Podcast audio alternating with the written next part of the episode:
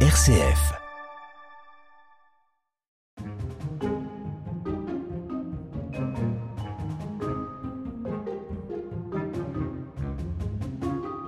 Moulin à eau, moulin à vent, qu'il soit tour ou bien plus rare, moulin pivot, dit aussi moulin chandelier, il y en a pour tous les goûts en Anjou, mais le plus caractéristique de ce petit coin de France, c'est le moulin cavier avec son élégante hucherolle et ses ailes perchées à quelques mètres au-dessus du sol. C'est une balade à la découverte de ces différents moulins et de leurs particularismes à laquelle je vous invite ce matin, mais aussi à la rencontre de passionnés qui les font vivre. Première étape à la chapelle Saint-Florent, le long de la Loire, à 50 minutes à l'ouest d'Angers. Rendez-vous est donné chez Gilbert Terrien, propriétaire depuis 50 ans du moulin de Brimbeuf, situé sur la petite rivière de l'Èvre. Alors je vis dans ce moulin, qui est un moulin qui date de 1412. La particularité de ce moulin, c'est que la famille Bouin l'exploite depuis l'origine. hein. Ça fait donc 600 ans en fait. hein. La particularité de ce moulin aussi, c'est que mon beau-père, euh, qui a exercé l'activité de meunier jusque dans les années 75-76, moi j'ai décidé de le transformer en maison d'habitation quand il a cessé son activité. Et à partir de cette date, j'ai développé ici une activité touristique puisque je suis propriétaire de deux gîtes. Votre beau-père était meunier jusque dans les années euh, 70, 75. C'est la date à laquelle euh, on a basculé. Il y a eu une révolution finalement euh, dans le, dans le milieu de la, de la meunerie, minoterie. C'est la période où la petite minoterie a décliné euh, très très sérieusement au profit des grandes minoteries, tout simplement. Et pourquoi? Parce que la mécanisation, non? La mécanisation, c'est ça, le- la mécanisation industrielle, euh, c'est-à-dire que les, les petites me- meuneries n'avaient plus leur place dans la compétition. La rivière qui fait 84 km de longueur, vous êtes ici devant une chaussée, une retenue d'eau, avec un dénivelé de 2,05 m. C'est une sorte de barrage? C'est une sorte de barrage. Même si vous n'aimez pas le mot Je barrage. n'aime pas le terme. Le vrai terme, c'est une chaussée ou un seuil. Hein, le terme technique, c'est ça en fait. hein. Un barrage, ça veut dire que c'est beaucoup plus haut. Ça empêche réellement l'eau de, de couler, alors que en fait le- la retenue d'eau ou le seuil, Oui. l'eau passe, effleure finalement la chaussée pour recouler un petit peu plus bas. C'est exactement ça. Quand elle a été construite, l'objectif, c'était d'alimenter le moulin. Et puis, euh, accessoirement, euh, et dans la période que nous vivons en ce moment avec la- les sécheresses qui se répètent, c'est une excellente façon de retenir les masses d'eau en fait. hein. Vos ancêtres ont créé une chaussée, ce qui permet de retenir l'eau, tout en laissant tout de même passer les animaux, on l'a vu. Mais cette retenue d'eau, donc, finalement, elle sert à quoi? Alors, l'eau qui est retenue servait du temps où mon beau-père était meunier à faire fonctionner le moulin que vous avez en face de vous. L'activité meunerie étant arrêtée, moi j'ai décidé de produire de l'énergie hydroélectrique. Alors l'eau qui est contenue dans le bassin de rétention, on va dire avant la chaussée, Oui. elle est dirigée vers deux sortes de filtres, on va dire. Oui, il y a deux barrières de retenue pour les embâcles, ce qu'on appelle, hein, pour empêcher les bois de passer dans la turbine. Alors là, vous allez nous emmener réellement sous votre maison d'habitation, Oui. là où il y a, Là. où il y a, le- Là le- où il y le- a la turbine. La turbine ici. Et voilà. Donc là, vous vous trouvez dans ce que l'on appelle la chambre de la turbine, sous nos pieds, à, à peu près une- un peu plus d'une hauteur d'homme. Et là, l'eau euh, s'engouffre dans une turbine, autrefois qui était mécanique, maintenant qui est électrique. Donc vous voyez que là, pour, pour l'instant, l'eau est parfaitement contenue. Et donc l'eau s'engouffre et va faire tourner cette turbine hydroélectrique qui est reliée, vous voyez, le, le câble qui monte pour produire euh, de l'électricité. Une balade au fil des ondes. Radio Guidage. Gilbert Terrien appartient à l'association de sauvegarde des moulins de l'Anjou et il nous entraîne maintenant, à quelques kilomètres non loin de son moulin de Brimbeuf, découvrir un autre moulin, le moulin de l'Épinay cette fois-ci, réhabilité par la commune et que l'association fait vivre maintenant depuis 30 ans. Situé sur les hauteurs de la chapelle Saint-Florent et du haut de ses 19 mètres, le moulin de l'Épinay surplombe fièrement la vallée de la Loire. Ayant cessé son activité en 1870, il fêtera même ses 200 ans le 30 juillet prochain. Il s'agit là d'un moulin tour, muni au niveau de sa toiture d'un moulin d'orientation. C'est un appareillage qui permet mécaniquement de faire tourner le toit et qu'ainsi les ailes soient toujours dans le bon sens du vent. C'est Amandine Oduro, responsable du développement touristique, qui nous fait découvrir ce moulin et dont la visite commence bien évidemment par le haut. On a un moteur électrique quand même. Tout simplement, c'est un choix de l'association. Ils ont décidé de garder, de conserver le moteur électrique pour pouvoir justement toujours le montrer en fonctionnement aux visiteurs, même s'il n'y a pas de vent. Par exemple, aujourd'hui. Comme aujourd'hui. Voilà, exactement. Aujourd'hui, ça aurait été compliqué de vous le montrer en fonctionnement. Et attention, c'est parti. Vous allez entendre, ça va s'accélérer, ça va faire pas mal de bruit. Et les machines vont se mettre en route pour avoir une vitesse après de, de croisière pour le moulin.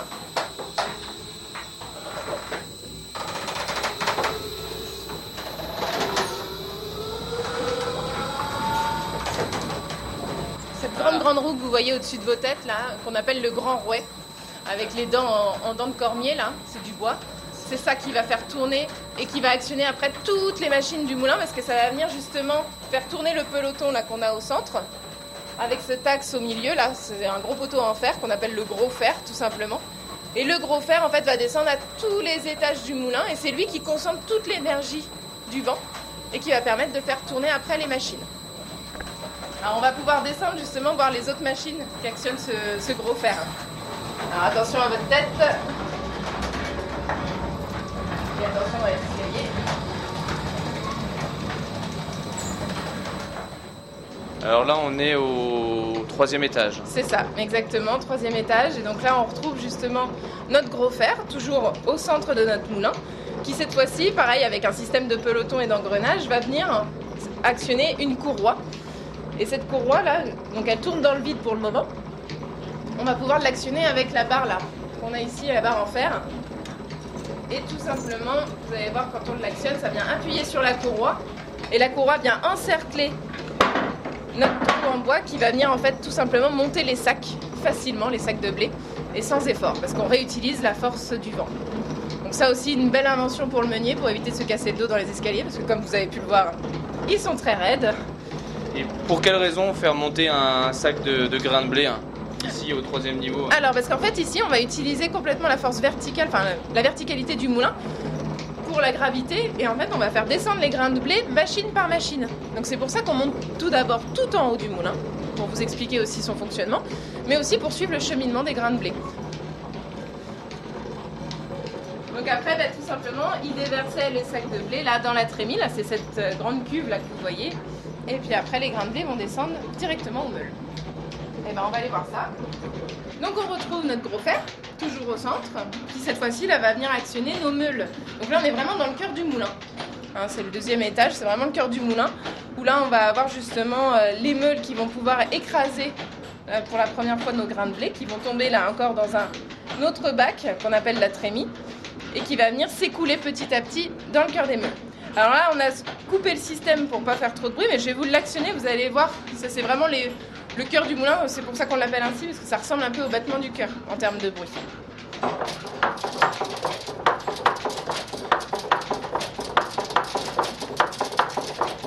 Ça, c'est le rôle du babillard, c'est la pièce métallique que vous avez là avec trois morceaux en fait en, en protubérance là, qui vont venir en fait taper justement contre ce morceau de bois et qui en se tapant va créer une secousse qui va permettre justement de faire glisser automatiquement les grains de blé dans le cœur des meules. Parce qu'il ne faudrait pas que ça soit euh, un flux constant de grains de blé? Non, non, non. Bah, en fait, il faut vraiment.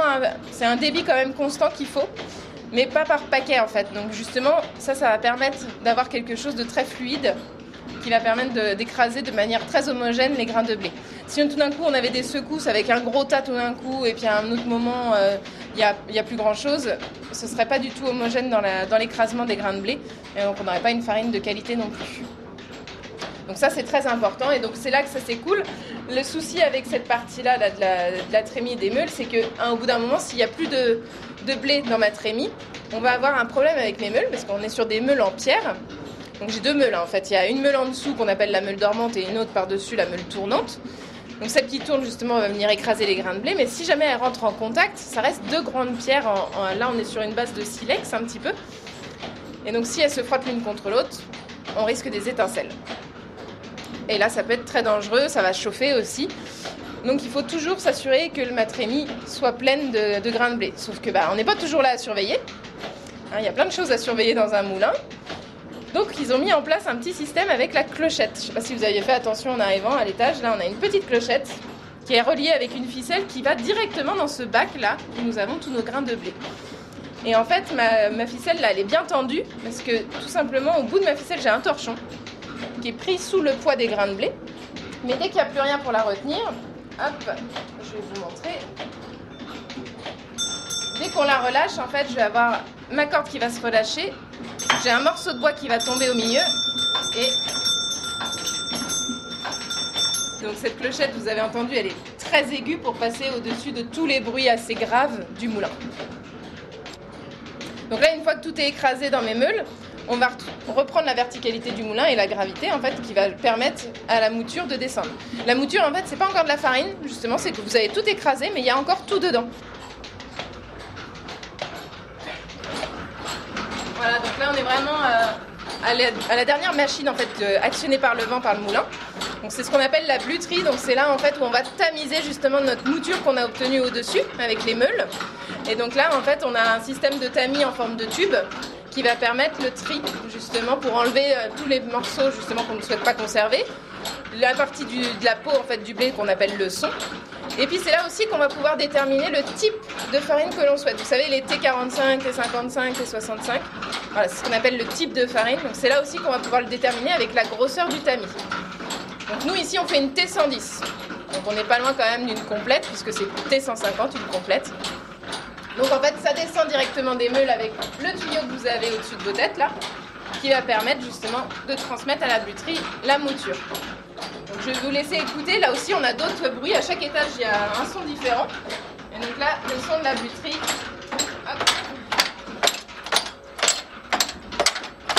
Pour que ça tourne en fait, il y a des systèmes de contrepoids à l'intérieur, c'est ça, non? Alors, les contrepoids, c'est pas ça qui va faire tourner la machine, c'est vraiment ma courroie là, où on retrouve en fait notre gros fer qui est juste au-dessus de nos têtes avec la poutre. Et là, ici, en fait, ces petits contrepoids là qu'on voit ici, c'est tout simplement pour créer une secousse sur le tamis, pour vraiment faire tomber les excédents de, mouture qui se seraient collés dans le tamis.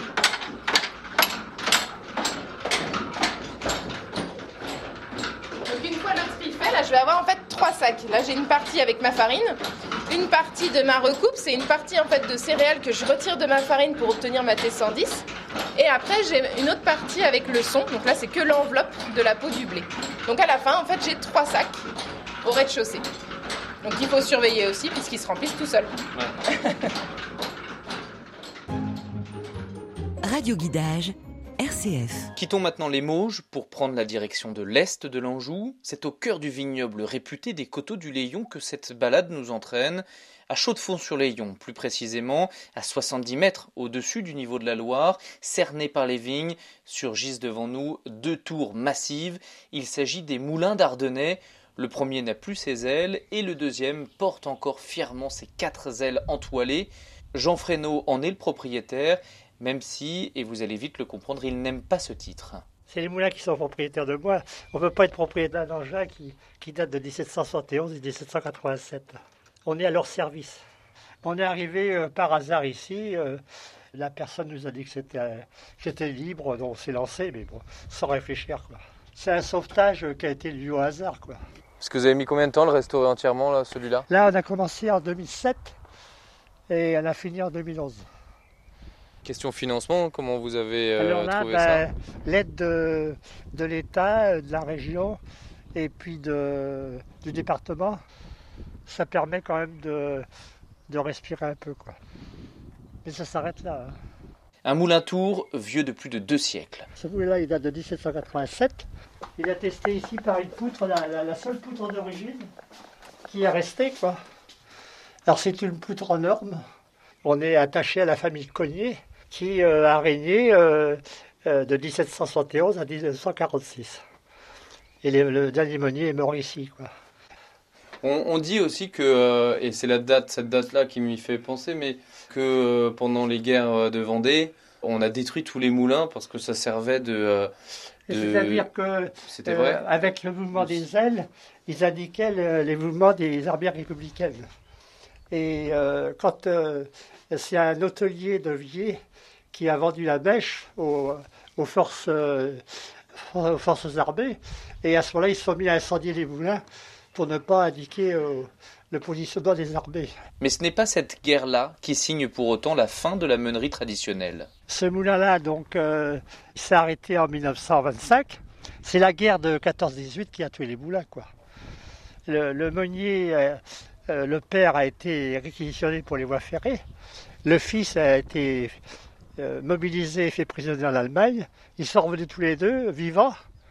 Mais alors après, avec les grands moulins qui étaient installés à Angers, ça a péricité, quoi parce que l'électricité s'est installée euh, dans les, minoteries modernes d'Angers. Contrairement au moulin de l'Épinay dans les Mauges que nous avons découvert euh, juste avant et qui comportait euh, le système Berton, ce système qui permettait de rétracter ou bien de déployer les ailes en bois à la manière d'un éventail afin de l'adapter à la force du vent, le moulin d'Ardennais est l'un des derniers représentants de ces moulins à vent du XVIIIe siècle aux ailes entoilées. Là, on peut mettre 8 toiles, c'est-à-dire 56 mètres carrés de voilure.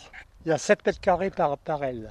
Donc deux ailes, ça fait 14 mètres. Et 4, ça fait 56 mètres. Comment vous faites pour euh, rajouter les toiles là? Il faut mettre l'aile verticale et puis euh, attacher la toile euh, là-haut. Puis... Et vous grimpez dedans et après vous descendez Oui, oui, il y a 7 mètres. Il faut une heure, une heure un quart, une heure par aile, quoi. Par toile. Par toile. Parce que quand il y a du vent et puis les ailes toilées, la force est terrible. Alors manœuvrer les ailes avec les toiles, on, bloque euh, au niveau de la percée du mur. Là. Il faut être trois quoi, pratiquement pour bouger euh, les ailes toilées. Radio Guidage, la balade de l'été. Nous continuons cette balade et nous la concluons avec euh, le dernier type de moulin à vent, le moulin cavier. Celui de Gérard Dubo et son épouse Jacqueline en est l'un des derniers exemplaires. Après être tombé amoureux de sa silhouette si particulière et après plusieurs mois de recherche en Anjou, ils ont fait l'acquisition en 1997 euh, du moulin de Gâté et ils se sont lancés dans sa restauration. Situé sur la commune de Grésillé, entre Brissac et Douai-la-Fontaine, il est véritablement le moulin typique de l'Anjou. Il est typique de l'Anjou parce que euh, typique même d'une petite partie de l'Anjou parce qu'on le trouve nulle part ailleurs. Pourquoi on le retrouve en Anjou? D'une part parce que sur cette zone de 30 à 40 km vers euh, Bourgueil et sur une largeur de 2 à 3 km, cette zone est troglodytique et les premiers caviers répertoriés ont été installés sur euh, des, des caves troglos et sur lesquels ont été construits le moulin. L'origine de cette technique de moulin est, incertaine, est mais euh, je vous donne une référence qui me semble probable.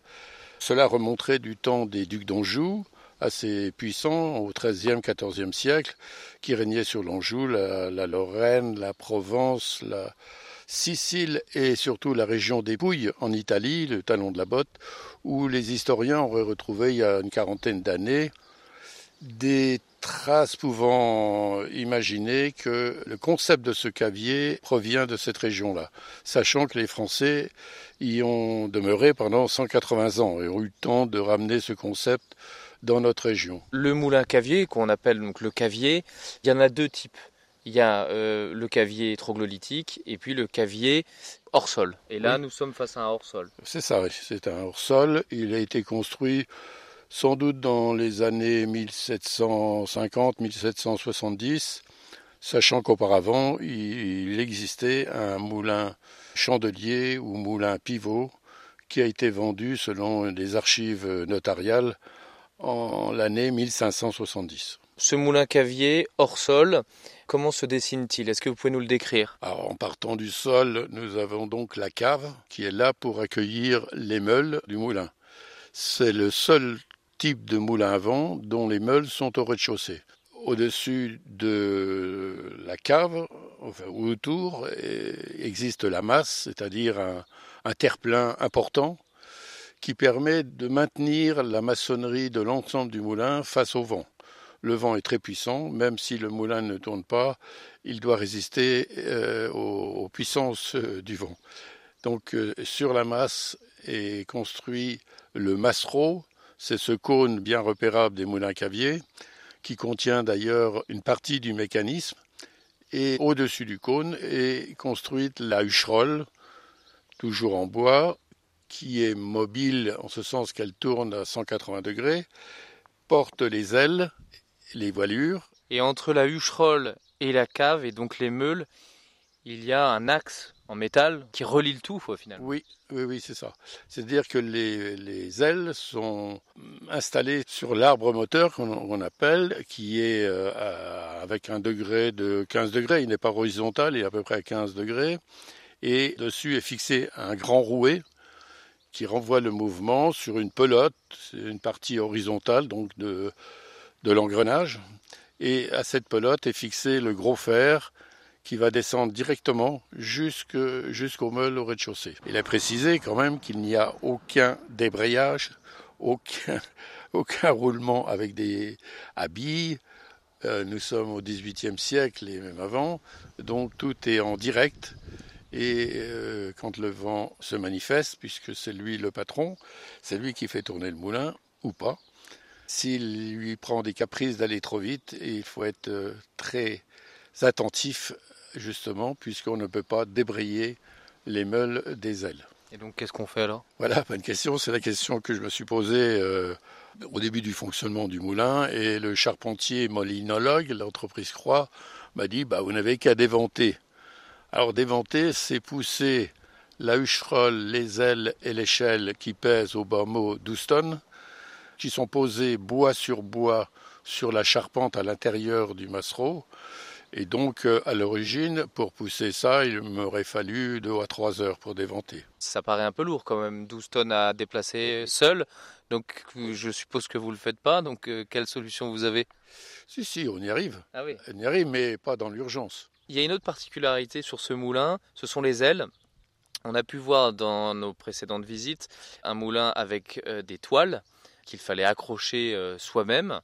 Là, je vois qu'il y a un mécanisme qui permet un petit peu de rétracter, je crois, les, pales des voiles comme une sorte d'éventail. Comment ça s'appelle ce système? Alors, ce système officiellement, c'est le système Berton, du nom de l'inventeur. Monsieur Berton était un charron, mais plutôt ingénieur quand même, originaire euh, de Reims ou à proximité de Reims, qui a déposé son brevet de voilure à planche rétractable.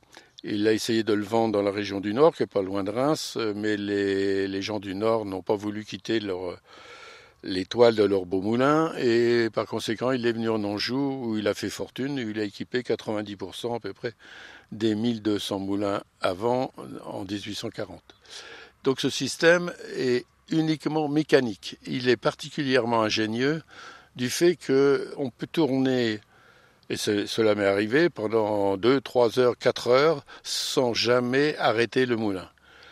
La procédure, on commence à, monter dans la hucherolle, là, c'est juste une échelle de 9 mètres, et avec euh, les bras musclés, on ouvre avec des bras articulés à l'arrière de l'arbre moteur les voilures, et les planches se déplient, puisqu'elles sont empilées quand les, les ailes sont fermées, et quand on les ouvre, elles se désempilent si on peut dire, pour arriver à la forme rectangulaire telle qu'on la voit actuellement.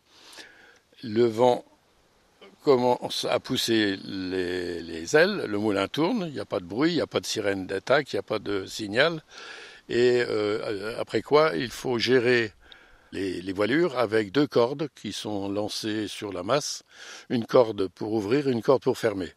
Si le moulin va trop vite, je vais tirer sur la corde de fermeture et un système génial va bloquer un bras qui va commander à travers l'arbre moteur la fermeture des voilures. Et pendant que le moulin tourne, les voilures vont se refermer jusqu'à temps que je l'estime nécessaire. Euh, le vent, qui n'est pas un long fleuve tranquille, va diminuer. À ce moment-là, je vais rouvrir les voilures en tirant sur la corde d'ouverture et par le même mécanisme inverse, je vais rouvrir les, voilures et le, moulin va réaccélérer. En Anjou de nos jours, il existe encore une quarantaine de moulins à vent, dont 6 peuvent encore produire de la farine. Et si vous voulez en savoir plus sur ces moulins de l'Anjou, n'hésitez pas à vous rendre jusqu'à la fin du mois de septembre à l'exposition présentée aux archives de Maine-et-Loire à Angers, une exposition réalisée par l'association de sauvegarde des moulins de l'Anjou et dont je remercie les membres pour leur aide et leur disponibilité dans la réalisation de ce radio guidage. Et j'en profite également pour vous souhaiter à toutes et à tous un très bel été sur RCF.